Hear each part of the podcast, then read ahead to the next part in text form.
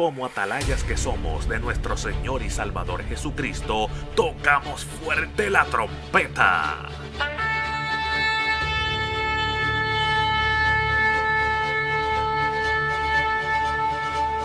Con mensajes de alerta, somos Aplastado Podcast.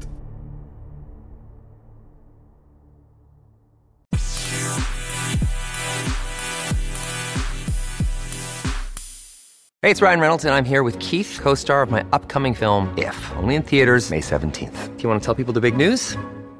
All right, I'll do it. Sign up now and you'll get unlimited for $15 a month in six months of Paramount Plus Essential Plan on us. Mintmobile.com slash switch. Upfront payment of $45 equivalent to $15 per month. Unlimited over 40 gigabytes per month. Face lower speeds. Videos at 480p. Active Mint customers by 531.24 get six months of Paramount Plus Essential Plan. Auto renews after six months. Offer ends May 31st, 2024. Separate Paramount Plus registration required. Terms and conditions apply if rated PG. Y el hermano me dijo, ¿verdad?, que hablara acerca del ayuno. Y yo tengo algo aquí que me gustaría compartir con ustedes. Y no tengo como un verso de origen, pero tengo algunos versos sí para, para buscar. si usted puede usar su Biblia y tenerla a la mano, pues me, me facilita esto. ¿Y qué significa el ayuno? Yo entiendo que orar es bueno, ayunar es bueno, leer la Biblia es bueno, este, vigilar es bueno, pero si usted lo hace sin propósito no sirve. Y lo primero que tenemos que entender es qué significa ayunar. O sea, ¿alguien sabe? Como sacrificar la carne. O sacrificar la carne, ¿qué más? Básicamente es abstenerse de alimento, quiere decir que no come. Desayunar, des, significa que rompió el ayuno.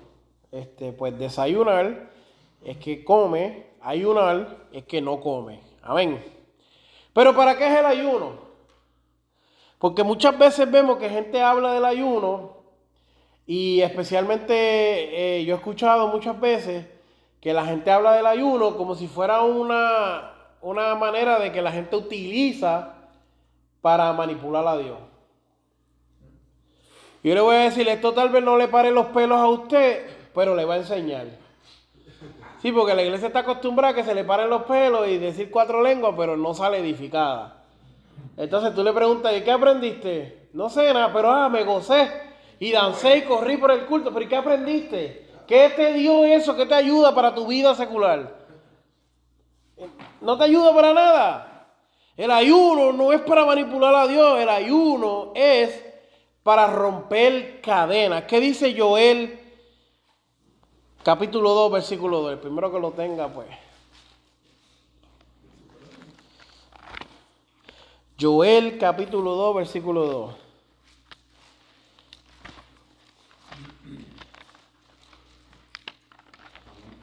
Léalo, por favor. En nombre del Padre y del Espíritu. Día de tinieblas y de oscuridad, día de nube y de sombra, como sobre los montes se extiende el asno. Y así vendrá un pueblo grande y fuerte, semejante a él. No, no, perdón, perdón. No el 2, el 12. Por eso, pues, ahora- 2.12, 2.12. por eso pues ahora dice Jehová, convertidos a mí con todo nuestro corazón, con ayuno y lloro y lamento. Amén. Por eso pues ahora, dice Jehová, convertíos a mí con todo vuestro corazón, con ayuno y lloro y lamento. Y si sigue leyendo, dice, rasgad vuestro corazón y no vuestros vestidos, y convertíos a Jehová vuestro Dios, porque misericordioso es y clemente, tardo para la ira y grande en misericordia, y que se duele del castigo. Ese es el propósito del ayuno, presentarnos delante de Dios, eh, buscando agradarle a Dios, no manipular a Dios, sino que el ayuno es un sistema de nosotros como venir delante de Dios y rendirnos. Es, un, una, es una, un cierto tipo de ser más humilde y presentarnos, tú sabes, decirle, Señor, toma control. Nos humillamos ante Él y nos, nos humillamos ante Él y sacrificamos. Ajá. Nos sacrificamos, exacto. Cuando usted busca Isaías Si quiere, búsquelo conmigo rapidito para que no se duerma. Isaías capítulo 58, versículo 5, ¿qué dice? Así dice el del Padre de Es tal el ayuno que yo escogí, que de día aflija el hombre su alma, que incline su, corazón, su cabeza como junco y haga coma de silicio y de ceniza. Llamaréis esto ayuno el día agradable a Jehová. Y el 6, Ajá. Y el Señor dice, no, es más bien el ayuno que yo escogí, desatar las ligaduras de impiedad, soltar las cadenas de opresión y dejar libre a los quebrantados y que rompáis todo yugo. exacto. ¿Para qué es el ayuno? Para lo que el hermano acaba de leer. Rompe cadenas. El, el sacrificio que hacemos, como el hermano dijo, rompe las cadenas. A veces tenemos actitudes que hemos aprendido de nuestros padres o de la vida y las traemos a la iglesia o a nuestra vida. Y el ayuno nos ayuda a romper estas actitudes. Tenemos comportamientos, tenemos hábitos, tenemos costumbres. A veces la carne eh, está fuera de control. Eh, nosotros pasamos por cambio este, en nuestro cuerpo físico y a veces la carne se descontrola. Eh, cuando usted, ¿verdad? Estamos hablando entre los caballeros, pero la- las damas pasan por la menopausia y su, su estado de ánimo cambia. Y los hombres pasan por la que le toca a ellos y su ánimo también cambia. Entonces tú ves que tal vez el caballero era un caballero de tal manera y de momento cambió. Pues yo tengo que decirte que el ayuno ayuda a regular todas estas cosas. De hecho, médicamente el ayuno es necesario. Y, y estas cosas son necesarias para cuando los caballeros están solteros y están esperando en Dios, eh, los jóvenes están esperando por una pareja. Este, pues ya aquí la mayoría de los, de los que llevan tiempo aquí saben. Yo y Sarita nos conocimos aquí, bueno, en esta iglesia no en la otra.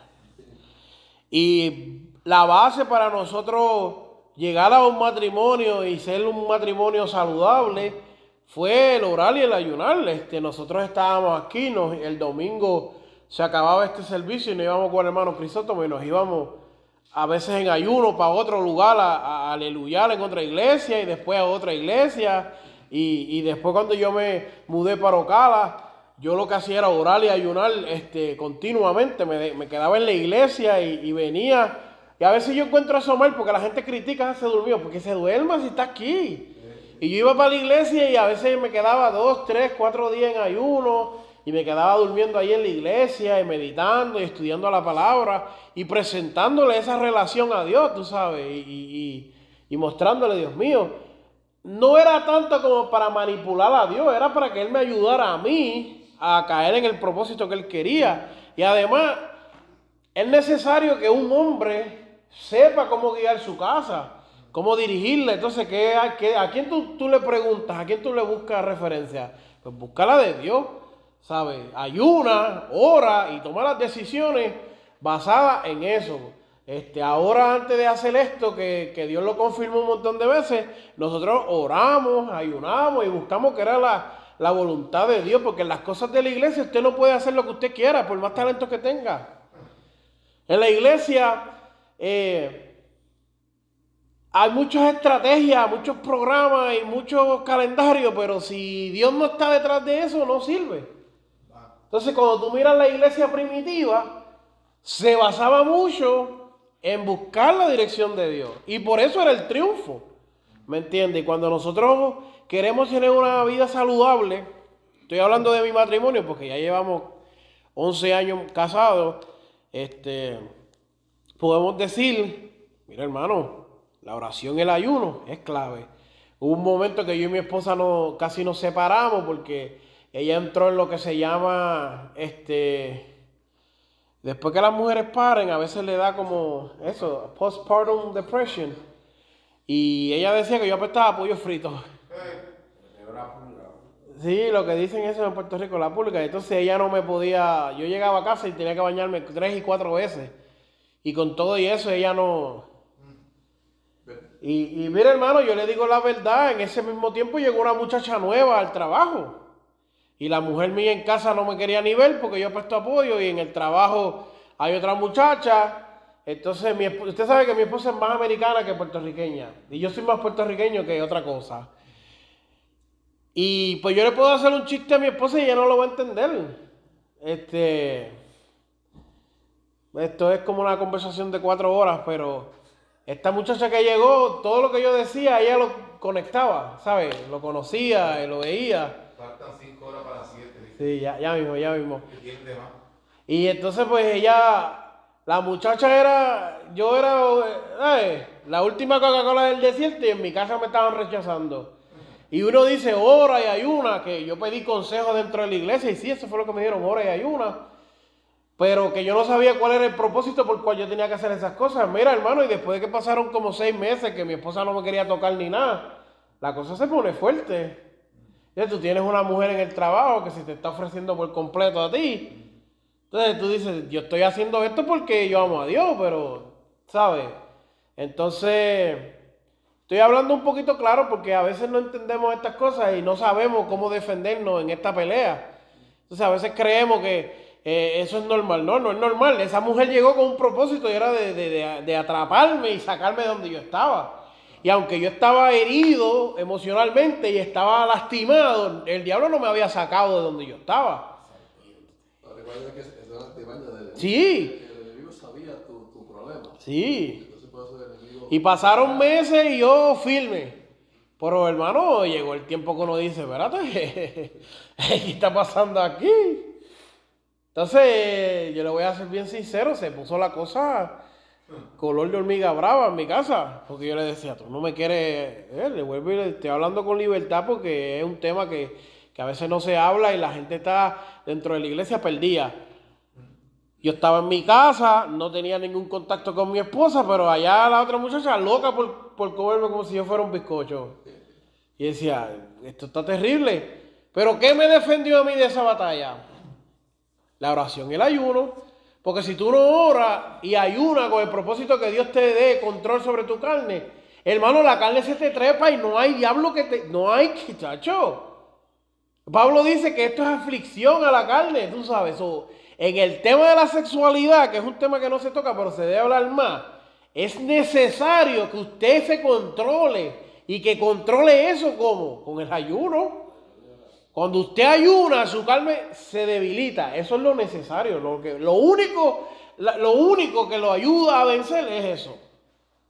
Bueno, es tanto así que el apóstol le dice a, a- a- a- Timoteo, dice, huye de las pasiones juveniles. ¿Sabes? Si tú estás ayunando, estás huyendo de ella, estás, estás eh, alejándote de lo que es la carne trepa. Por eso cuando tú dices en el principio, importante cuando uno hace ayunos, siempre tiene que tener un propósito. ¿Por qué Exacto. No, y hay gente que me dice, yo voy a ayunar mañana.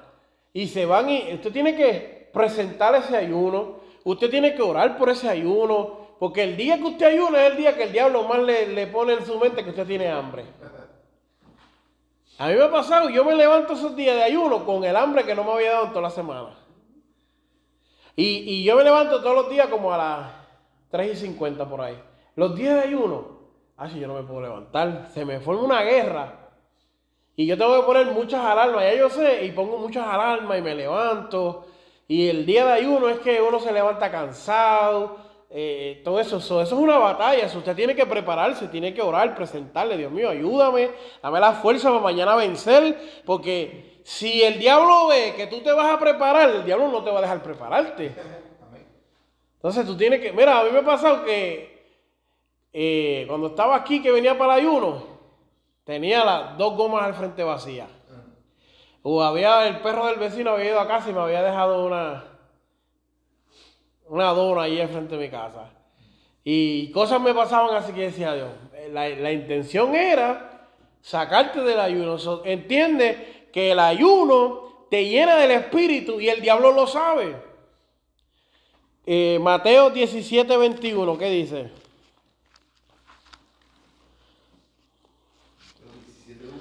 Mateo 17, 21.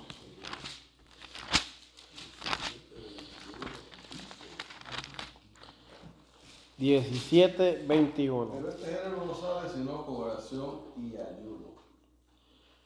Y Marcos 9:29 dice lo mismo. Dice que este género, mira lo que dice Marcos. Marcos lo dice un poco diferente.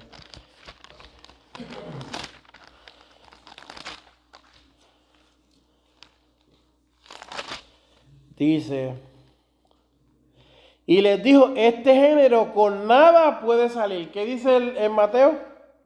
Este género no sale, no es con oración y ayuno. Y, en, y este acá dice, con nada puede salir si no es con oración y ayuno. En la iglesia se manifiestan espíritus. Este, y la iglesia necesita ayunar, porque el ayuno y la lectura de la palabra te, eh, te activan el discernimiento del espíritu. Si tú no tienes ayuno y no tienes palabra, no puedes discernir los espíritus. El ayuno te da la espiritualidad y no puede tampoco, y a eso es lo que vamos. Cuando se te presenta un demonio, cuando se te presenta una malicia, se te va a reír en la cara. Se te va- Mira, eh, Dios nos hablaba y nos decía, prepárese oración y ayuno, prepárese oración y ayuno. Hace un tiempo atrás fuimos a un hogar, ahora, ¿verdad? Fui a un hogar a llevar un servicio que me pidieron. Y habían, creo, eh, se lo estaba diciendo a confesor, habían nueve personas en la casa y habían diez demonios. Entonces, cuando vamos directo para cuando estamos saliendo para el hogar, a Zoraida le pasó algo y Sara tuvo que virar a llevarla de emergencia. Entonces, pues yo llamo a un amigo mío que también es cristiano de Ocala y dije, pues vente conmigo. Él no va a la iglesia mía, pero yo sé que es cristiano, so, como él está allí, le dije, "Pues, vamos a encontrarnos allí para que me dé la mano. Cuando llegamos, mire hermano, eso fue una batalla espiritual y estuvimos ahí hasta tarde, batallando con la gente endemoniada. ¿Por qué? Porque la gente no quería ser libre. Primero que nada, no querían ser libres. Entonces, por más palabras, y usted veía a la gente ladrando y haciendo cosas, y yo dentro de la casa de ellos dije, aquí me van a matar. Pero si usted no está preparado espiritualmente, el diablo se lo come. Yo lo que pensaba era, yo decía, si el muchacho que vino conmigo no estaba bien espiritualmente, le van a dar una pela y lo van a dejar aquí sin ropa. Pero estuvimos toda la noche batallando con eso. Y yo dije, ya yo entiendo por qué la, la insistencia de Dios constante de decirlo, ora, ayuna, ora, ayuna. Porque en ese momento que yo no, no me pude preparar, yo no fui con la mentalidad de que iba a estar en una casa de gente endemoniada. Pues ya yo venía preparado, ¿sabes? Tú no te puedes preparar si sucede algo aquí un domingo, ahí tú no puedes decir, no, yo empiezo mi ayuno aquí ahora para orar y para ayunar. Eso no funciona así. Si usted sale a algún lugar y hay una situación espiritual, este, usted no puede ahí decir, ah, ahora me voy a preparar. No, eso ya es tarde. Usted tiene que constantemente orar y ayunar y prepararse eh, constantemente porque usted no sabe con lo que se va a encontrar. Especialmente cuando vas a visitar hogares. Exacto. Si, vas, si, tienen, si planeas un, un, Un servicio. un hogar de una persona que es inconversa, lo más, lo más ético es que te pongas en ayuno y oración Exacto. para que Dios te dé la victoria cuando tú llegues a ese lugar. Sí, va, cuando vas a visitar al enfermo, ora y ayuna. Cuando vas a visitar hogares para lo que sea, ora y ayuna. Por más que tú vayas este, con la mentalidad de que, porque ellos me habían dicho que eran cristianos, no eran cristianos, no eran católicos, ¿viste? Habían estatuas de la Virgen por toda la casa. Mire, hermano, vaya preparado, vaya preparado, porque usted no sabe con lo que se va a encontrar. Y, y le digo yo, las cosas espirituales son reales. La batalla fue tanto, yo estuve como tres días cansado como tres días cansado porque era tanto, la, la misma gente, ¿no? ¿Sabes? Con ataduras, con ligaduras a cosas y, y no querían soltarlo, no querían, no querían ser libres porque están atados. Y yo, la oración y el ayuno. Eh, en estos tiempos, como le dije al hermano, eh, hay muchos cambios de ánimo. Este, el país se encuentra en un estado demacrado. El tener que trabajar tanto causa en uno ciertos desbalances químicos. La comida que estamos comiendo no, es la mejor tampoco. Hay tantas cosas sucediéndonos que el ánimo en el cristiano cambia mucho, sube y baja. Yo no sé si usted puede ver que hoy en día la vagancia en el cristiano, eso es lo más que abunda. Antes, antes eso no se veía, pero ahora tú le dices a un hermano para hacer algo, no quiere. No quiere hacer nada. Y entonces, la- el ayuno te ayuda a regular esas cosas. Porque nadie que se mete a un ayuno y en oración sale igual. Nadie que entra a un ayuno y a orar y a ayunar y a meterse con Dios, sale igual. Sale motivado, sale cambiado. Por eso estos campamentos de las damas, usted ve que las damas vuelven. Yo, yo he estado luchando ya varios años para que hagan uno para los caballeros. Y yo voy a unos que nos invitan de la iglesia de mi cuñada y eso, pero yo digo, los caballeros del área norte necesitan un tiempo para nosotros, necesitamos.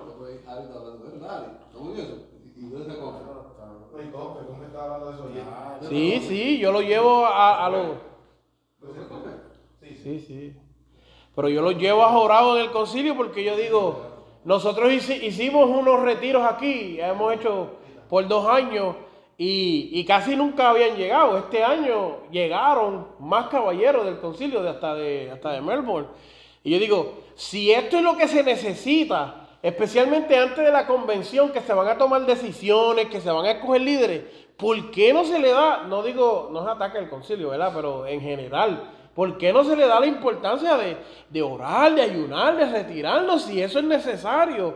Y, pero vemos que hace falta ese ayuno para la vida del cristiano. Y como acabamos de ver, el ayuno en el Antiguo Testamento representaba necesidad y dependencia. Cuando usted tenía una necesidad espiritual y una dependencia de Dios, usted ayunaba. La oración y el ayuno fue lo que impulsaron el ministerio de Nehemías. Nehemías capítulo 9, versículo 1. Nehemías capítulo 9, versículo 1. Usted quiere ministerio, usted quiere salir y evangelizar, usted quiere predicar, usted quiere pastorear, ayuno y oración. Métase en ayuno, métase en oración. Nehemías capítulo 9, versículo 1. ¿Qué dice? El joven Kermit.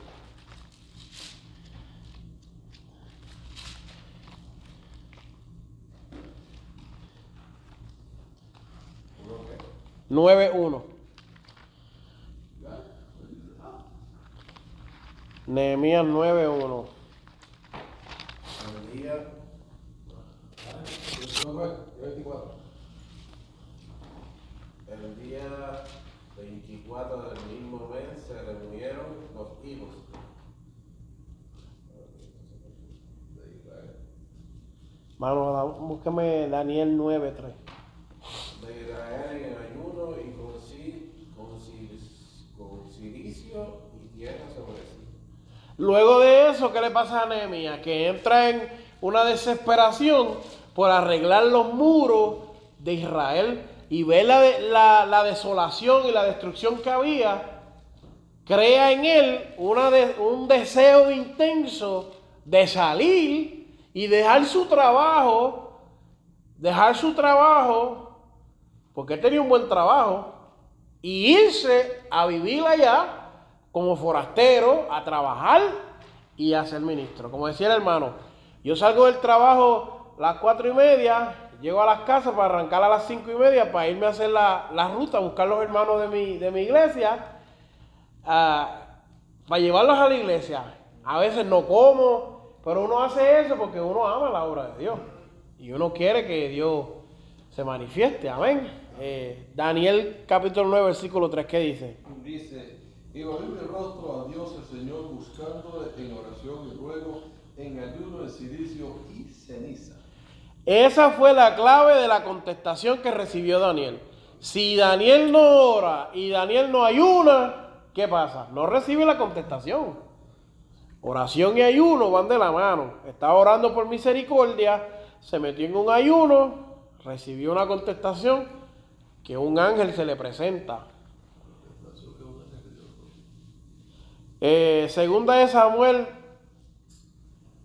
versículo, capítulo 12, versículo 16. ¿Qué dice? Segunda de Samuel 12, 16.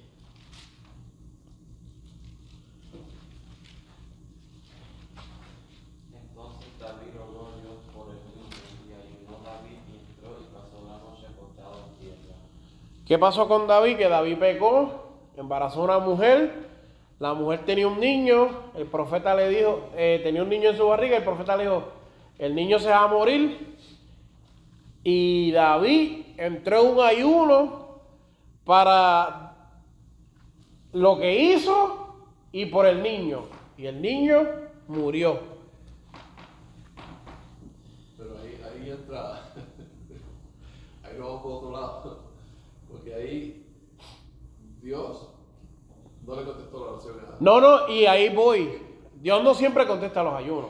Porque tú no puedes pedir lo que tú quieras en el ayuno. Bueno, no, también, pero también si hay pecado, Sí. si hay pecado, Dios no está contestando. No, no, no, no. No, No hay problema, pero ya Obvio, obvio, Dios sí, sí. Sí, sí, el sí. niño va a morir. Sí, por sí. Más que David, por más que David orara, él había hecho algo mal. Y, yo la manera que lo entiendo es que David, en cierta manera, como que lo que estaba buscando era él entrar en el marco de Dios. Porque ya David, conociendo a Dios, sabía que por más que él hiciera cualquier cosa, no iba a cambiar. Yo creo más que, número uno, por más que, mire hermano, cuando usted peca es algo que yo siempre digo, cuando usted peca, lo que tiene que esperarle es la consecuencia. Eso usted no lo puede quitar. Por más que ore, por más que ayune, el pecado causa un daño en usted y ya punto y se acabó. Eso no, eso no hay, no hay manera de borrarlo. Sí la sangre de Cristo viene sobre nosotros y nos perdona, pero hay consecuencias. Siempre. Ahora bien, si usted está pecando y está faltando de respeto a Dios, diferentes maneras de lo que usted esté haciendo, no espere que Dios escuche su oración, no espere que Dios conteste, no espere que Dios lo bendiga, no espere nada de eso. Usted se está saliendo de la voluntad de Dios. Y en este caso, eh, lo digo yo, ¿verdad? No hay una manera clara de explicarlo porque sería como parte tonto.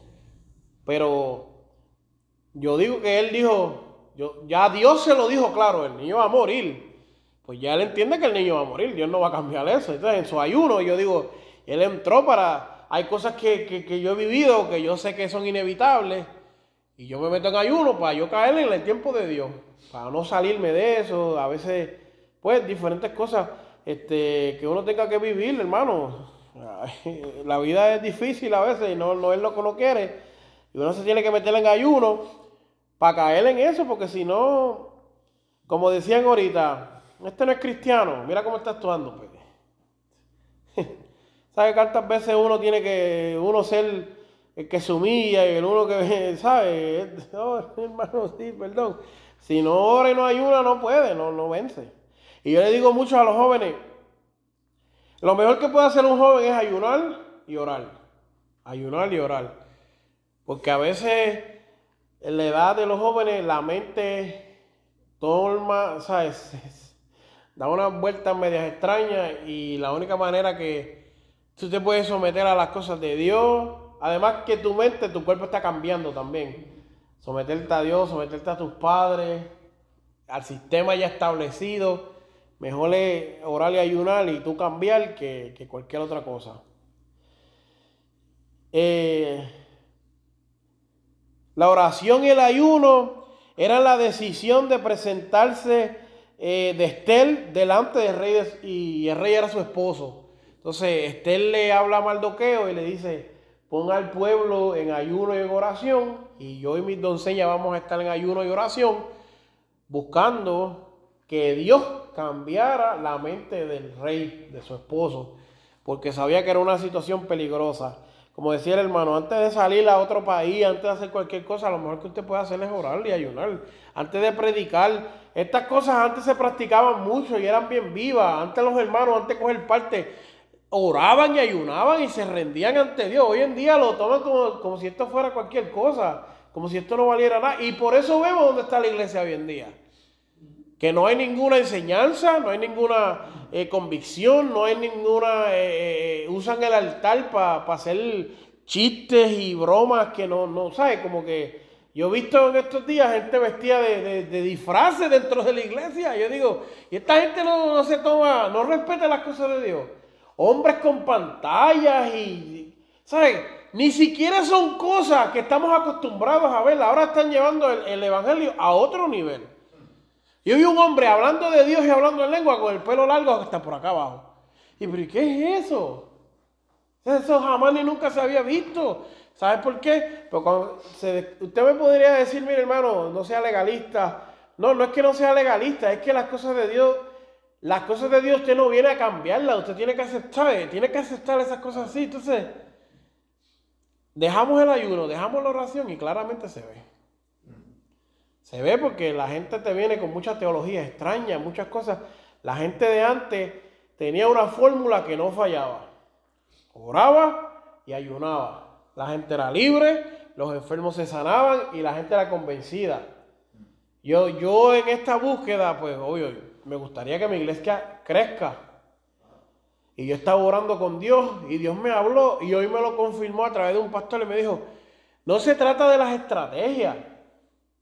Porque no se trata de, por más que tú hagas y tú quieras y tengas plan, no se trata de eso, se trata de, de, de- ¿qué hacía la iglesia primitiva? Oraba y ayunaba. Era revelación de Dios. La gente se convertía porque oía la revelación de Dios. No era poner luces y, y poner bocinas y todo eso. No, era ponerle la palabra de Dios, ojo, boca y nariz. Que la gente aprendiera la palabra y que los pastores se metieran en oración y en ayuno.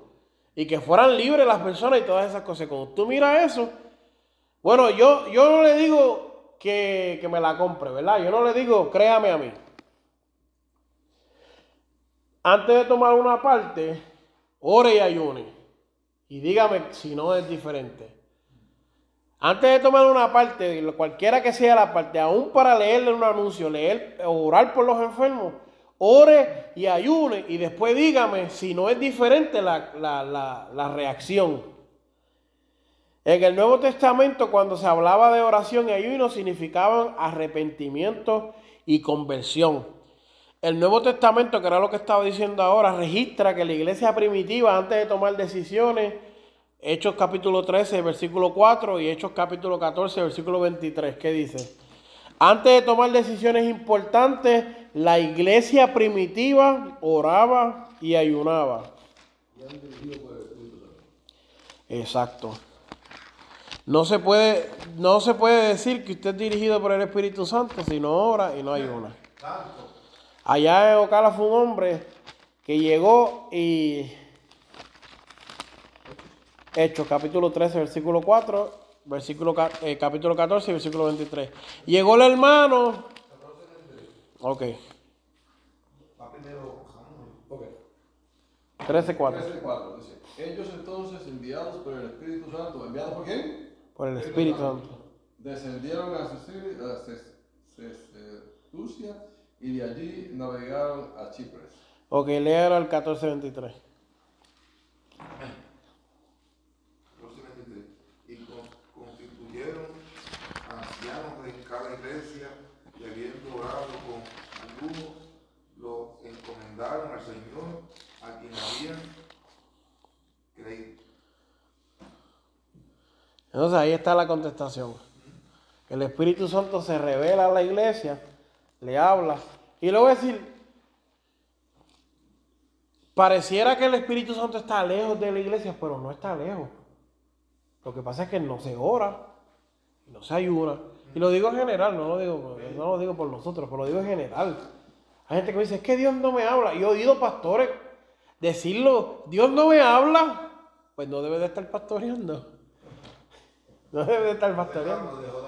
Sí, porque cuando tú oras y ayunas, cuando tú oras y ayunas, Dios habla. Te va a hablar como Él quiera, pero te habla.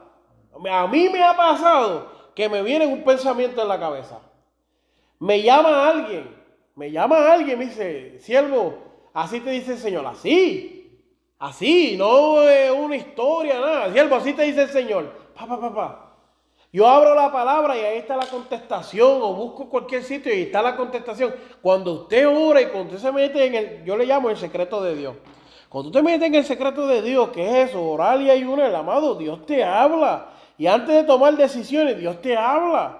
Por eso es que vemos como estamos hoy en día y la- las situaciones que se ven, porque no se ora y no se ayuna. Y, antes de tomar cualquier decisión, ora y ayuna. Antes de buscar una novia, antes de comprar un automóvil, antes de comprar una casa, antes de hacer cualquier cosa, ora y ayuna y preséntaselo a Dios. Incluso para las cosas de la iglesia, usted debe de orar y debe de ayunar.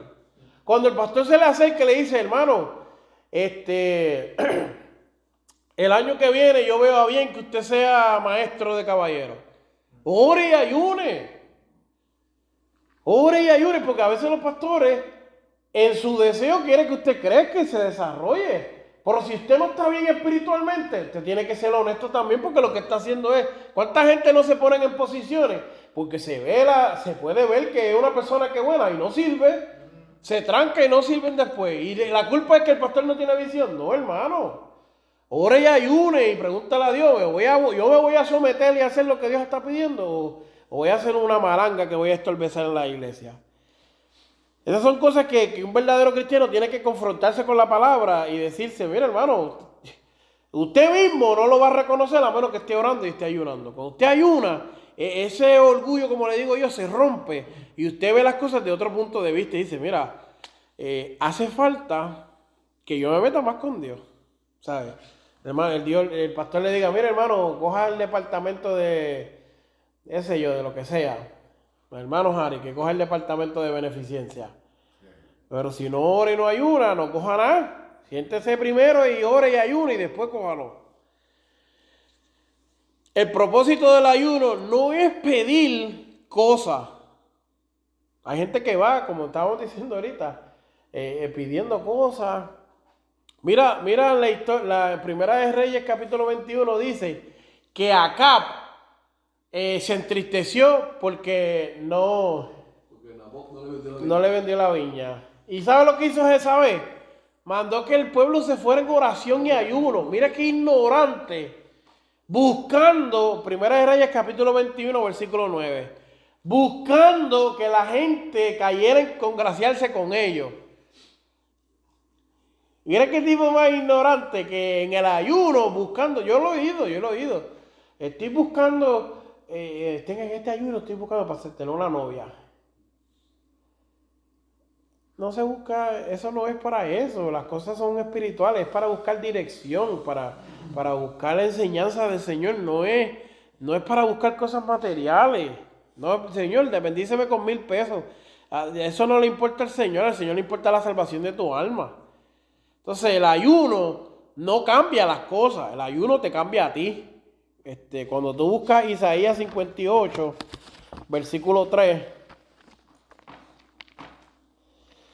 mira lo que dice. ¿Por qué dicen, ayunamos y no hiciste caso? Humillamos vuestra alma y no te diste por entendido. Esto es Dios hablando. He aquí que en el día de vuestro ayuno buscáis vuestro propio gusto y va más allá, dice, y oprimís a todos vuestros trabajadores. He aquí que para contiendas y debates ayunáis, y, para herir con el puño inicuamente no ayunéis como hoy, para que vuestra voz sea oída en lo alto. Eso es lo que está hablando el hermano ahorita. Cuando usted ayuna de la manera que no es correcta, ¿qué hace el Señor? Lo ignora. Ese ayuno no sirve delante del Señor.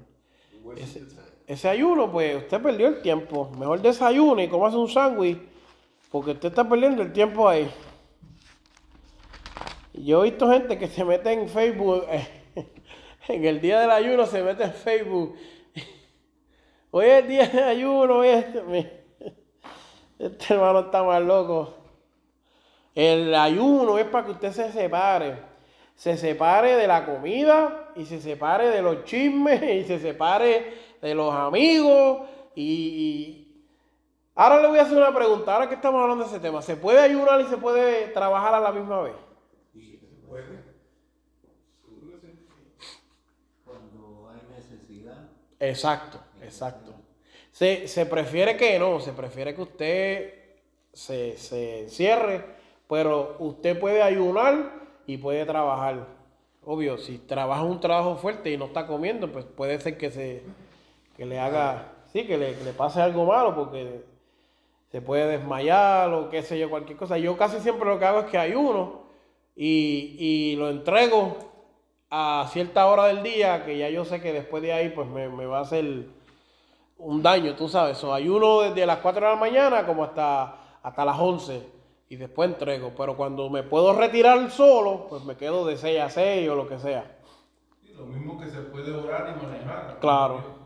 Pero no cierre los ojos, porque ahí conoce a Jesús inmediatamente. Ay, lo si va bien. Si está bien. Pero, pero sí, hay gente que dice que no, lo que no se puede es estar vacilando y haciendo chistes y esas otras cosas, porque eso pierde el propósito del ayuno. Pero usted sí puede, después que esté concentrado en las cosas de Dios, usted puede ayunar. Como le digo, por salud, pues si usted está ligando cemento y construyendo una pared de bloques, pues no se va a quedar hasta las 3 de la tarde sin comer y haciendo eso, porque sabe que se puede ser. Si el Espíritu Santo no viene sobre usted y lo fortalece, créame que no va a llegar. Pero si usted puede guardarlo y quedarse encerrado, lo mejor es que, que- que se guarde, que se encierre. eh, y mientras menos actividades usted esté haciendo, más duran el ayuno. Se puede quedar a veces. Yo lo que hacía era que me, me encerraba y estaba todo el día encerrado. Salía por la noche. Si me iba a quedar en la iglesia encerrado, pues me salía por la noche, ¿sabes? Caminaba y me estiraba y eso. Y volvía y me podía quedar hasta tres días corridos sin nada. Porque tú no estás gastando tanta energía y pues ya después del primer día no te da tanta hambre, te- se te quita. Pero pues es necesario hacer eso. Y, y cuando uno tiene más gente con uno, si están orando con uno y están ahí hablando cosas de Dios y estás metido este, en esos temas, pues es bueno. Yo lo que hacía es que me llamaba a par de amigos y no, yo lo que puedo ayudar un día, pues perfecto. Yo el otro, pues, pues así hacíamos y nos intercalábamos. Eso ora, te fortalece y a veces, a veces solo no puede y a veces llega el momento que uno se pierde la costumbre, em- em- especialmente si uno es cristiano y pierde la costumbre de ayunar y orar y necesita que alguien lo ayude. No tenga pachón y se sienta mal en pedir que venga un hermano y ore con usted o ayune con usted. O muchas ocasiones yo lo que hago es que llamo a otras personas y le digo, mira, este, vamos a ponernos de acuerdo para ayunar tal día. Y los dos ayunamos, los dos oramos y qué sé yo. Y eso, eso ayuda especialmente para las cosas espirituales. Cuando hay alguien enfermo, cuando hay alguien que está apartado, que uno está buscando que Dios rompa las cadenas y que haga esas cosas, es bueno este, que la iglesia, tal vez la iglesia completa no, porque no todo el mundo ora y ayuna, pero en la gran mayoría, si son caballeros, que los caballeros se pongan de acuerdo, mira hermano, vamos a orar por este propósito, vamos a ayunar por este propósito. Y yo creo que eso es algo que, que ojalá y esto despierte, eh, así como se va a despertar. Que usted no espere, que usted no espere a que venga un hermano con una situación y se, un, un ejemplo, se le muera un hijo en las manos. No, hermano, si usted sabe, este, usted sabe que aquí el hermano está luchando con su hijo. Eso es para nosotros sacar un día y orar y ayunar. Porque eso que tiene allá es una batalla espiritual. O sea, eso es para nosotros, aparte de este programa que es bonito y todo eso, y aparte de los domingos de congregación que se ayuna, sacar un día y darle esa batalla, ¿sabes? Darle la mano en eso espiritual. Y no solamente a él, lo uso de ejemplo porque, pues, pero en otras situaciones también. Hay hijos que, que aquí, pues, ¿sabes? Que, que- hay situaciones. Y Ahora mismo, eh, en la posición que yo me encuentro, la gente viene orando, viene donde mí como si fuera un mago. Mira, hermano, que, que, que no tengo trabajo, ayúdeme a orar y a ayunar. Y, chacho, yo sigo ayunando, me voy a poner flaco. Y para todo tengo yo que orar y ayunar por las demás personas. Ah, que el nene mío está enfermo, ayúdeme a orar. Y yo, ay, padre. Y que la esposa mía no quiere venir a la iglesia, ayúdame a orar y a ayunar. Y yo, ay, Dios mío, ¿sabes? Para todo es eso, pero ahora que yo lo miro de este punto de vista, es necesario, hermano. Este, ojalá y usted se sienta cómodo suficiente para decir, mire, yo necesito que me ayude con la oración, yo necesito que me ayude y, y que, vuelvo y repito, tal vez que la iglesia completa no, no lo va a hacer porque no, no, no está impuesta, pero dos o tres hermanos saquen ese día y vengan y ayunen. Y se luche por eso, porque si no, pues yo creo que ahí es donde el enemigo... Porque mira lo que pasa. Esta es mi base. En el mes de octubre, los satanistas están ayunando. Y se meten a los cementerios, porque en el cementerio es donde ellos tienen el punto de contacto, y empiezan a ayunar y a orar y a meterse con las cosas del diablo para hacerle daño a la iglesia. Por eso es que el mundo está como está, porque el satanista es bien organizado. Y eso de que yo estoy haciendo este imploro de que dos o tres, la iglesia satánica completa ayuna. Eso no tienen opción. ¿Tú sabes lo que pasa si no ayunan? Le dan una pela. Se meten a tu casa y te dan una pela. Si tú no ayunas y rompes el ayuno, y ellos saben cuando la persona no ayuna, te dan una pela, una pela con los puños. ¿Sabes lo que es una pela? Le dan, lo linchan. Entonces los satanistas se están reuniendo, los santeros, porque ahora en este mes de octubre es cuando, ¿verdad? No vamos aquí a entrar en cosas súper espirituales, pero la gente está más tensa a que las cosas eh, espirituales se manifiesten. Y aquí es cuando el diablo hace escante con la gente. Porque tiene a todas las iglesias a nivel mundial. Porque la iglesia satánica es una. Eso no es que pentecostal, evangélico, bautista. Ellos no son eso. Ellos están bien organizados. Entonces tú tienes millones de satánicos orando por lo mismo. Millones de santeros orándole a los demonios. Buscando y provocando, matando gatos. En Ocala hay una cosa ahora que no puede tener gatos negros. Porque han encontrado que los usan para, para sacrificio. Igual que las gallinas, eh, un policía me estaba diciendo que están tratando de pasar una cosa que ahora en octubre no vendan gallinas ni ningún tipo de animal así pequeño, porque usan eso para sacrificio. Los conejos, las ardillas, y cuando tú ves eso, tú dices, wow, y lo menos que la iglesia quiere es unirse para ayunar y romper cadenas. Y el, de- el- el- los satanistas, los satanistas no juegan.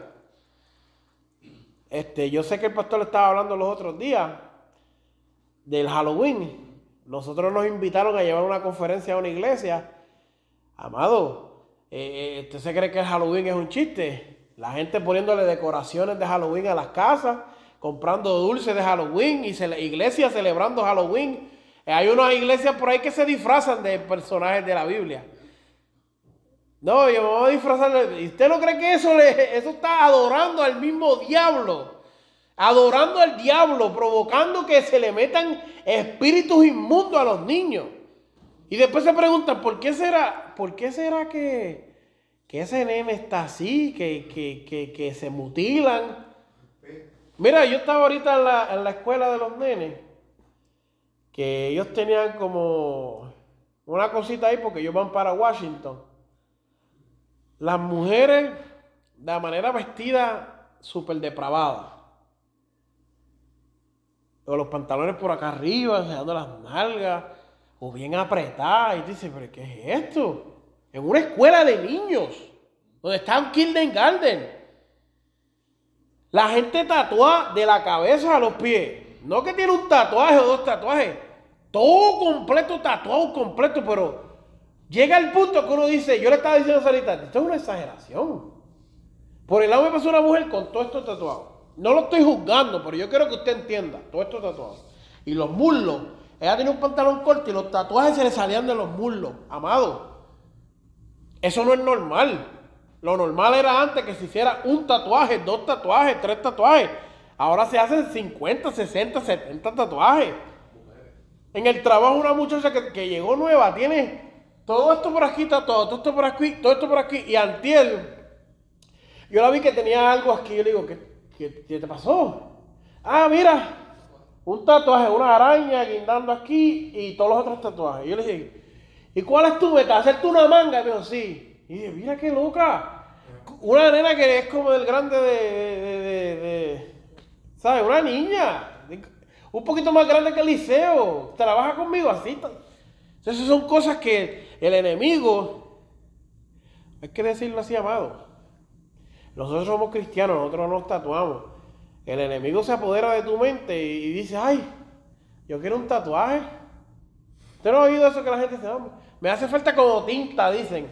Mutilándose la piel, este, eh, las mujeres provocando la depravación. Esos son espíritus inmundos que entran especialmente en estos tiempos. Hay, hay iglesias que te permiten hacerte tatuajes. Porque son un tatuaje del mundo. Sí, claro, que viene uno ya con eso. Iglesias Que te tatúan. Que te permite, tú estás en la iglesia, Sí. usted te pone el texto en la Biblia. Que Sí, son sí. damas, que una cosa que la otra, y ahora, ahora es, te dicen que está, te dicen que te lo permiten, porque dicen que es un texto de la Biblia. Sí, sí. ah, Literalmente lo que dice la Biblia, tatúate, ellos lo hacen. Como decía el hermano, yo estaba mirando, este, eh, creo que fue en Google, o en YouTube, los 10 pastores más locos de los Estados Unidos. Hay uno que se hizo unos implantes de unos cuernos aquí y se cortó la lengua, un pastor. Un pastor. Yo me senté en el break room en el trabajo con unos hermanos cristianos y yo le dije, eh, miren esto, él. Y no, que se- miren lo que tú veas. Se tiene dos cuernos aquí, dos huesos que se puso, ¿verdad? Y tiene la cara tatuada como si fuera una, una iguana. Y la lengua la tiene picada, un pastor. Y dice que es uno de los pastores más populares en Estados Unidos. Entonces, tiene la nariz. Hermano, ojalá yo encuentre ese video otra vez y se lo voy a enviar para que usted lo vea. Y decía, wow. Había otra que era una pastora atea.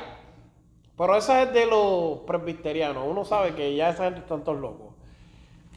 Ella decía que ella era atea y pastoreaba una iglesia. Había otro que era tatuador. O sea, no era que en el tiempo de antes él tatuaba. Es tatuador y tatúa a los miembros dentro de la iglesia. La bendición. Yo, yo he visto mucho con, con música como de reggaetón, Ajá. inclusive, para decirlo así de derecho, un enemigo de una iglesia, y es como liberal el mayor mío, tiene Ajá. 19. Y es como liberalcita, entonces lo escucho con ese reggaetón, está trabajando conmigo, y vamos al trabajo, le escucho la musiquita, cristiana pero reggaetón. Ajá. Yo callado, él diciéndome, hablándome de las cosas de Dios, yo soy más que sé, pero, ¿sabes? Nací en lo pentecostal y yo me crié con, con ciertas retenciones, tú no Sí, puedes sí. mundo. Exacto. Anyway, también estuve en el mundo. Escucho este fondo de la canción, la pista es de calle 13, yo sé que es de calle 13, Ajá, ese tipo un demonial. Claro. Eh, y me dice, ah, lo que yo no puedo escuchar que sea como cristiano es la salsa, me dice Miguel. Y digo, pero tiene reggaetón, esto no es reggaetón, es el rap. Y le digo, le digo, es lo mismo, "Mira, ese muchacho tiene un llamado, ese muchacho es bien famoso, le digo, ¿tú me puedes dar fe del llamado de él? Porque hoy me estabas diciendo que reprenderán y sacarán demonios en mi nombre. ¿Ah? Van, ¿sabes? Cuando vengan donde mí, yo no los conoceré. Sí, sí. Entonces, ahora me dice que, que, que tiene un llamado. Tú te estás contradiciendo, le dije. Ponme la canción de nuevo, que yo te voy a buscar cuál es la de, la de Calle 13. ¿Sabes? La pista de Calle 13 que él tiene. Y, y Calle 13 es un demoníaco. Y la Biblia dice que no invitarás al mundo. Sí, sí. Pues no, me, no te contradigas, tú no me puedes decir a mí que, que Dios lo usa cuando le está usando la pista de un hombre que, que es un diabólico. Sí, ¿sabes? No es que se lo hacen ahora, usan la misma pista de ellos. Ajá, entonces todas esas cosas están influyendo a que eh, la gente de la iglesia caiga Ujú. en esa trampa. Claro. Recorte, lo he visto, no, no quiero saber, no me gusta hablar como de otras iglesias, Sí, sí, pero es lo que está pasando. La novia de él tenía un pelo bien largo, lindo. Ajá. El Señor tenga misericordia, se lo raspó, se pintó, se raspó como un hombre, se pintó el pelo como color rosa y azul, se hizo un corazón a navaja, le hicieron un corazón a navaja, la nena se entrenó en el altarcito de la iglesia a hacer este, azar, como llaman ellos. Sí, sí, con la- la- Porque quería ir a ver, empezando aquí, mi esposa estaba como que yendo allá. Sí, sí, sí. Yo estaba yendo acá, y yo dije, voy para allá, a ver lo que. Pero cuando voy me encuentro con todo eso. Sí, sí. Eh, gente profetizando, porque Sí, sí. lo mismo contarte a que yo fui, yo vi, Ajá. ¿entiendes? Y yo veo eso y yo digo, Dios mío, ¿cómo es posible? Entonces me dice, no, mi pastora tiene esta iglesia y ella, como- ella tiene un montón más, pasa que ella no va a ella, ella llega a este sitio, abre una iglesita llena de miembros, Dios pone a un pastor, ella se va y abre otra, y así, tiene un montón, ha hecho, pero Ujú. Señor amado, ¿y cómo? Pero que me toca, no puedo meterle mucha presión. No, no, claro, claro. Sí, seguir orando y ayunando y dándole testimonio. Pero ahí tú ves que la gente está a falta de oración y ayuno. Yo tuve unos jóvenes que vinieron de mí que este lo primero que me dijeron fue, "Eh, Pastor, yo escucho reggaetón cristiano. Y yo le dije, mira, yo no hablo de temas doctrinales hasta que tú estés ready a tomar una decisión. Porque si tú no te vas a quedar en mi iglesia y vas a seguir mis reglas, yo no voy a perder el tiempo contigo. Yo no estoy peleando y discutiendo contigo, enseñándote. Para que tú, ¿sabes?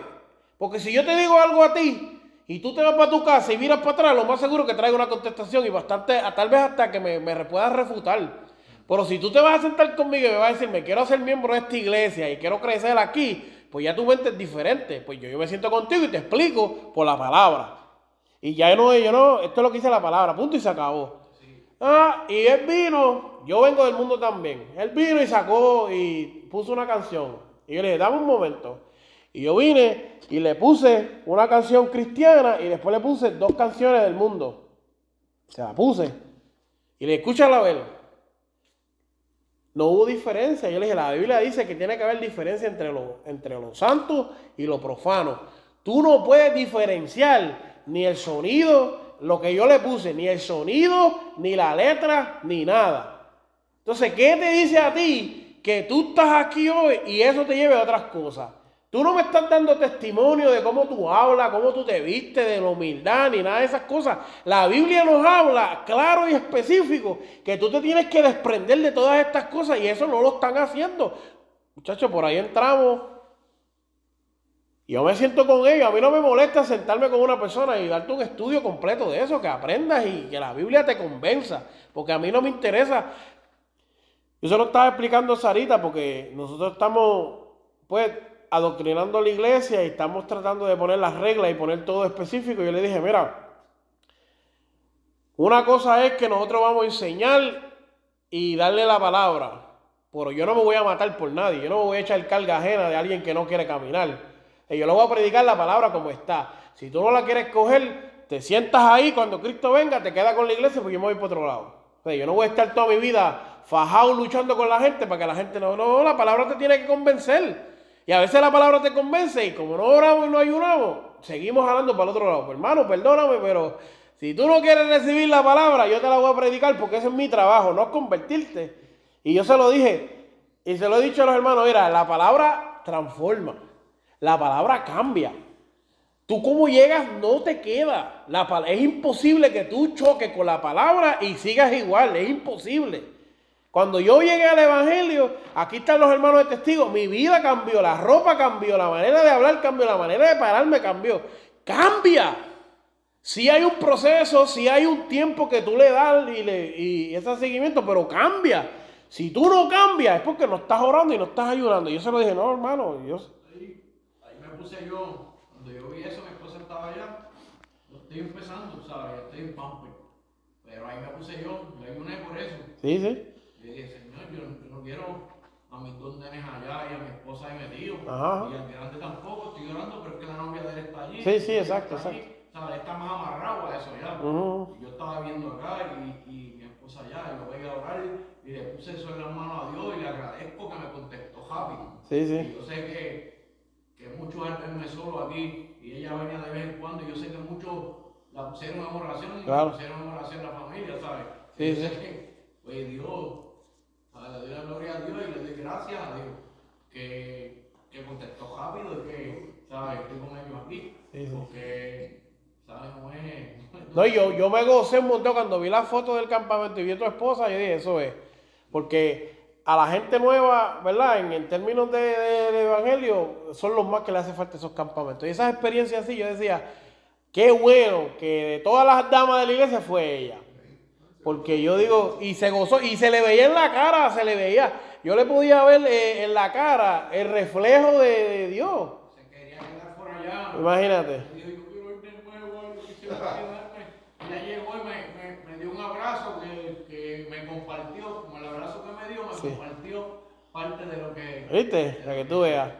No, y así es mejor, así es mejor. Ahora mismo Sarita, ojalá ellos fueran millonarios para que ella siga yendo a más, pero ahora Sarita va para otro, para otro campamento más y aquí en High Spring. Y le dije, cógelo suave porque la cartera no puede tanto, pero eso es lo que vemos, hermano. Eh, oración, y ayuno. La oración y el ayuno, la oración y el ayuno, la oración y el ayuno. La gente viene al evangelio y quiere cambiarle el evangelio, quiere cambiarle, eh, eh, quiere cambiar la doctrina, quiere cambiar las reglas establecidas. No, que la iglesia tiene que ser, la iglesia tiene que ser más juvenil, la iglesia tiene que ser más moderna. Eso es el error más grande que hay. La iglesia tiene que cambiar, ¿verdad? En el aspecto de que recibir la gente. Pero la oración, el ayuno y la palabra no puede cambiar. Porque eso es lo único que hace. Eh, eh, eh, lo digo esto y lo digo con respeto. Yo me encanta que haya adoración en la iglesia y que la gente cante y eso es lo mejor que hay. Pero yo he visto mucho recientemente también, muchas iglesias cambiando porque ah, que están cantando y, y mira que, que, si hay una agrupación. No, hermano, eso, eso, no, eso, no, eso, no, eso, no, eso no importa. Aquí, eh, ok, se lo explico. Fui a un servicio, dos horas de canciones. Pues no sé si eran coros. Y cuando le dieron la parte al predicador, no, que me quedan 15 minutos, lo que... Eh, las dos horas debieron haber sido palabras. Porque lo que cambia a la gente es la palabra, no las demás cosas. Entonces, digo que si 15 minutos, fui a otra iglesia, eh, tenían una programación bien brutal. Al final, creo que eran 5 minutos. No, este, este, lo que quedan son 5 minutos, pastor, para que prediquen 5 minutos. Dice, pero ¿qué es eso? ¿Sabes? La palabra es lo que te hace, pero cuando tú no oras, cuando tú no ayunas, tú no puedes pretender que alguien, eh, la Biblia lo dice, tú no puedes pretender que alguien carnal piense espiritual. Se le ve, se le ve. Cuando tú hablas con la persona, se le nota al hablar y se le da el olorcito chuleta. Que tú estás hablando con él y te lo dice. No, hermano, que si estuviera en el mundo, yo lo cojo por acá. eh. Chuletón. No, que vamos a hacer esto, que vamos a hacer lo otro. No, la, la, la gente espiritual busca el bien espiritual de la iglesia. La gente carnal siempre busca el bien de ellos. Vamos a hacer esto porque es carnal. Eh, eh, la, yo tuve una discusión hace tiempo con una persona que, que es un familiar mío y la iglesia de ellos eh, era, era así como esta. Y un día el pastor vino y cambiaron por completo. Cambiaron. Y entonces yo le digo, estamos, estamos hablando y él pega a tocarme los botones. Y pega a tocarme los botones. Y ya cuando yo me vi pillado, yo no pude más le dije, pero tú sabes por qué tu pastor cambió la doctrina. Porque tu pastor es un fresco. Y tú eres otro fresco. Muchacho, ¿para qué fue eso? Y el fresco es un enfermo, un depravado. Y los caballeros de tu iglesia son todos unos depravados. Chachi se puso como si fuera un puerco espín. Usted no quiere saber, hermano, así. Y va, porque ahora las muchachitas se trepan en pantalones apretados allá arriba. El pastor a deleitarse de la carne. Son unos carnutos. Bueno, esa persona me dejó de hablar por unos meses, pero le dije la verdad. Cambiar la doctrina para estar ligando a las mujeres en la iglesia. Ahí nosotros, le quiero contar esta anécdota y estaba orando con Sarita y le digo, vamos a orar para que Dios nos dé la gente más difíciles. Y la gente que necesita más de Dios. Oye, ¿me puede creer que la primera que llega a la iglesia es mi hermana? Pero estamos ahí orando y ayunando todos los días.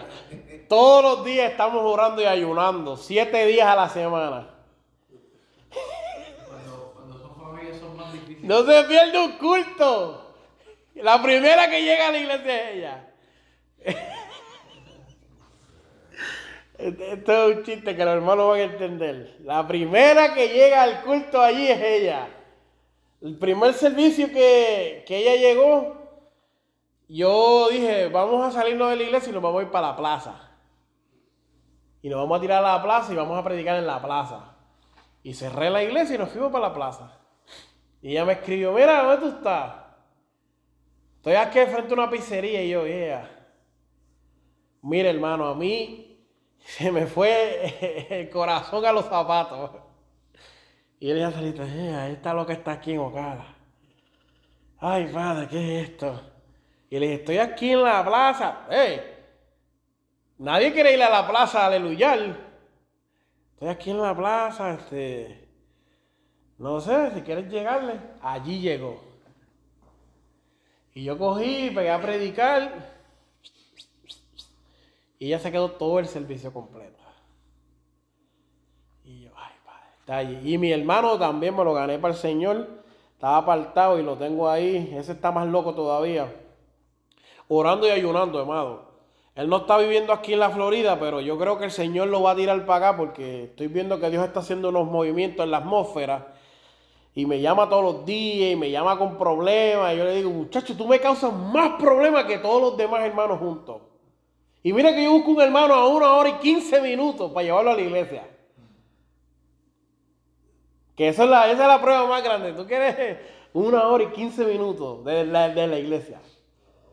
Y el hermano mío me llama, mira, y eso es orando y ayunando. Y a veces yo le digo, párate, vamos a retomar esta semana, esta conversación mañana, déjame orar y déjame despojarme de esto. Pero ahí los tengo a los dos. Entonces estoy hablando con mi papá que eso es otro lío más para también ganármelo para el Señor y traérmelo para el Evangelio. Pero eso se hace con oración y se hace con ayuno. Este, si no es con oración y con ayuno, no se puede hacer, amado. Y Mateo 6:16 dice, cuando ayunéis, no seas austeros como los hipócritas, porque ellos demudan su rostro para mostrar a los hombres que ayunan. De cierto digo que ya tienen su recompensa. Pero tú cuando ayunes, unge tu cabeza y lava tu rostro, para no mostrar a los hombres que ayunas, sino a tu Padre que está en secreto, y tu Padre que ve en lo secreto te recompensará en público. El, el, ayuno y la oración no es cuestión de hacer un show como hacían los hipócritas y demostrarle a la gente que estamos ayunando, que estamos orando, ni que no se trata de eso. Se trata de que cuando tú ayunes, cuando tú ores, el Señor rompa eso dentro de ti. A mí me impacta mucho. Yo tengo el libro del ayuno de Gille Ávila, que lo usé para, para refrescar algunas cosas. Ojalá y se lo hubiera podido traer, pero es súper largo. Eh, en una de las partes de la oración y del ayuno que él coincide, él habla de que un día él estaba ayunando y orando. Y mientras ayunaba y oraba, le mataron a una de sus hijas. Este, y usted sabe ese testimonio. Dice él que él pegó la cabeza contra la pared. Este, le, dijo al Señor, tú sabes, como que le entregó esa carga y siguió orando y ayunando. Y dice que el, otro siervo, Jorge Rasky, fue el que fue a la casa porque él se tiró ahí a ayunar y orar con el propósito de que el muchacho que mató a su hija se salvara. Exacto, exacto, que se reconciliara. Eh, pero que el propósito, él estaba diciendo, en una parte dice que como que él veía que, no, no me recuerdo exactamente si es que un demonio lo iba a matar o él se iba a matar o qué era, pero él lo que se cincó fue para que él no perdiera su vida y se reconciliara. Y fue Rasky que fue a decirle, este, mira, ya Dios contestó y no le va a pasar nada. Y lo primero que él hace es en, ese, en, esa, en esa tragedia, porque es una super tragedia, es perdonar a ese hombre. Y yo digo, todo esto va de la mano tejido porque el ayuno y la oración es lo que le dio la victoria. Y yo he visto, eh, tú miras a, a, a Gille, Gille era un pastor para muchas personas, pero nunca se llamó pastor. Él pudiera haber sido un verdadero apóstol de lo que describe la Biblia, pero él no se llamó apóstol. Él en cierta manera fue un profeta porque las cosas que él habló, los sueños que él dijo, las cosas que vio, la manera que le habló a gente, cosas. Y nunca se puso tema de profeta, ni se llamó maestro, ni nada. So, eh, eh, eh, la espiritualidad de él. Sí, sí su espiritualidad era tan cierta que él había trascendido eso. Cuando tú miras eso, la oración y el ayuno era lo que lo, que lo tenía. Él estaba alante de un ministerio que él pudiera haberse llamado como él hubiera querido. Si nosotros nos pusiéramos a ver ahora cuántos libros no escribió y cuán profundo no era en la palabra, yo no creo que haya otro en ese ámbito así. No hay otro predicador como él. Fácil pudiera ser un doctor en teología y en divinidad, según lo- la métrica ahora. Nunca pidió esas cosas. Cuando tú ves esas cosas, era un hombre que se dedicaba a orar y ayunar y eso le quitaba todas esas otras cosas. Nunca se yo que en el reverendo. No, no, nunca pidió nada. Nunca ni pidió eso. Sí, nunca pidió nada, nunca pidió nada. Ningún título, ninguna posición. Eh, la- las montones de personas cuando hablan de él, nunca pidió dinero, nunca pidió este... Nada. No, todo lo regaló prácticamente. Sí, lo, lo, lo, tiró para adelante. Y hoy en día, ¿sabes? Y esto nos muestra el ejemplo, porque yo no voy a decir, ah, Jesús ayunó y, eh, 40 días, y ustedes dicen, pero yo no ando por ahí en bata y en chancleta, está bien, pero Gigi Ávila, que es un ejemplo a seguir, sí ayunó en el tiempo de nosotros y oró en el tiempo de nosotros. Y estuvo metido con Dios y se vio la- la- las cosas. Y yo lo he escuchado, yo tengo muchas prédicas de él. Yo, este, porque cuando yo me convertí, yo quería imitarlos a ellos. Este, yo veía a Rasky, veía a Yeye y decía, pues si ellos son los duros, pues yo quiero ser como ellos. ¿Sabes? Yo no voy a imitar a los otros, voy a imitar a los duros. Y cuando yo escucho esos testimonios, él te dice, eh, eh, orando, Dios le mostraba revelaciones, ayunando, Dios lo sacaba del cuerpo, le mostraba ángeles, demonios, la- el, el fin del mundo, este, orando, Dios le daba doctrina, orando y ayunando, Dios le daba enseñanza, le daba revelación, y tú dices, todo eso sucede en la oración y el ayuno, pero dice que a veces se tiraba a orar y pasaban 12 horas y ni cuenta se daba. A mí me ha pasado algunas veces, todavía yo no llegaba a ese nivel que él, que era tan seguido. A mí me- yo a veces me he puesto a orar y- pero, ¿sabes? Tengo que estar como que en un ritmo. Este, dijo que una vez se puso a orar en el carro y cuando abrió los ojos era de noche.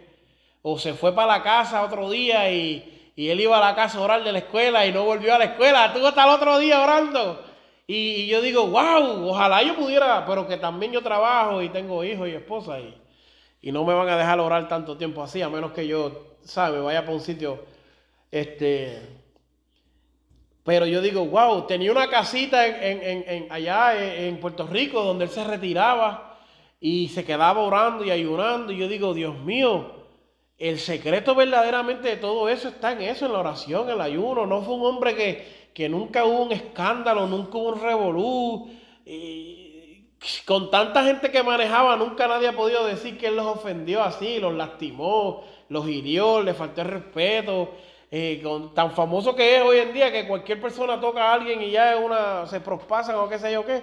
Fue una persona que fue tan íntegra, pero su secreto fue en la oración y el ayuno. Porque sí que ofendió a la mujer. A la mujer Él ofendió a la mujer, la, la, la puso en, en el, eh, delante de la gente, le llamó la atención. a, a su esposa. Ajá, la esposa. Y en la noche eh, lo agarró con un, lat, con un látigo el señor y le pegó creo que 19. Sí, sí, yo me acuerdo, me acuerdo ahora que yo escuché algo así. Pero para que usted vea. Sí, sí, sí. No, yo lo he oído. A mí me ha pasado también. El día que fui para la iglesia de Interlocking, yo tuve una pequeña discusión con Sarita porque para mí esto del pastorado es nuevo y yo le dije, a ti te conocen, ¿verdad? Sí. Y le dije, pues cuando lleguemos a la iglesia, pues tú te subes al altar allá arriba porque yo no los conozco, yo nunca he ido a esa iglesia. Entonces tú súbete porque todas las hermanas allí te conocen, todo el mundo. Entonces ya, no, que, que tú eres el hombre y, chacho, tuvimos una pequeña discusión a alta escala. Y llegamos a la iglesia allí, muchachos, qué clase de bochorno yo pasé. Porque por más que trate de esconderme, el pastor me dijo, vente, súbete, el hermano Juan Cruz. Y yo tuve que arrepentirme y pedirle disculpas a mi esposa porque lo hice mal. Y, después el hermano ahora pues es loco conmigo y me llama y me escribe. Y, y, ¿sabes? Esa persona es un, eh, un hermano que es digno también de admirar. Sana doctrina, bien humilde. Y yo digo, wow, tengo que, que, que, que ponerme para eso, pero realmente yo dije, wow, este, donde me escondí, está ahí, está, súbete para acá. Pero solamente con la oración el ayuno. Yo le digo en el matrimonio, este, con esto termino, a veces eh, los caracteres son diferentes, a veces sí, los ánimos son diferentes, a veces nosotros pensamos de una manera más rápida y, y efectiva, la mujer piensa de una manera más abierta y más para perder el tiempo. Tú entras, nosotros entramos a la... Mira, yo entré a Walmart. Yo entré a Walmart y me compré un- unos zapatos, un pantalón, una correa y una camisa y salí en menos de cinco minutos. Y Sarita estaba buscando unos zapatos para nene y estuvo como 45 minutos. Y yo fui que lo encontré. So, las mujeres no piensan igual que los hombres.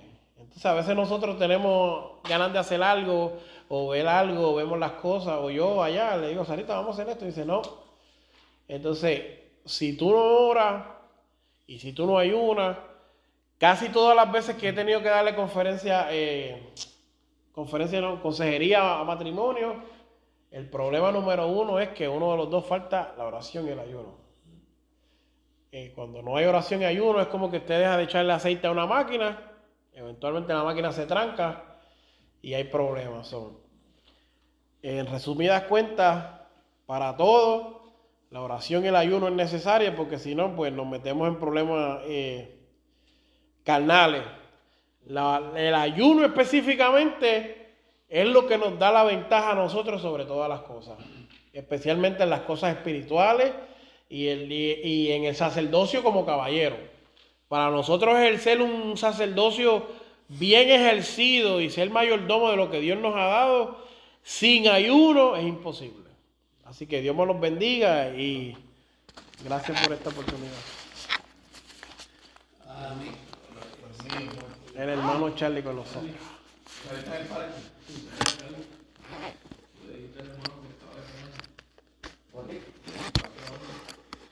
Sí, que-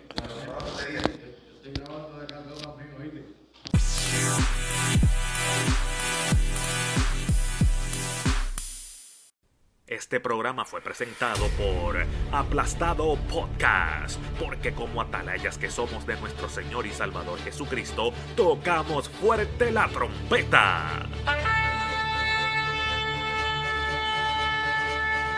Con mensajes de alerta y sin ningún temor, porque si Dios con nosotros, ¿quién contra nosotros?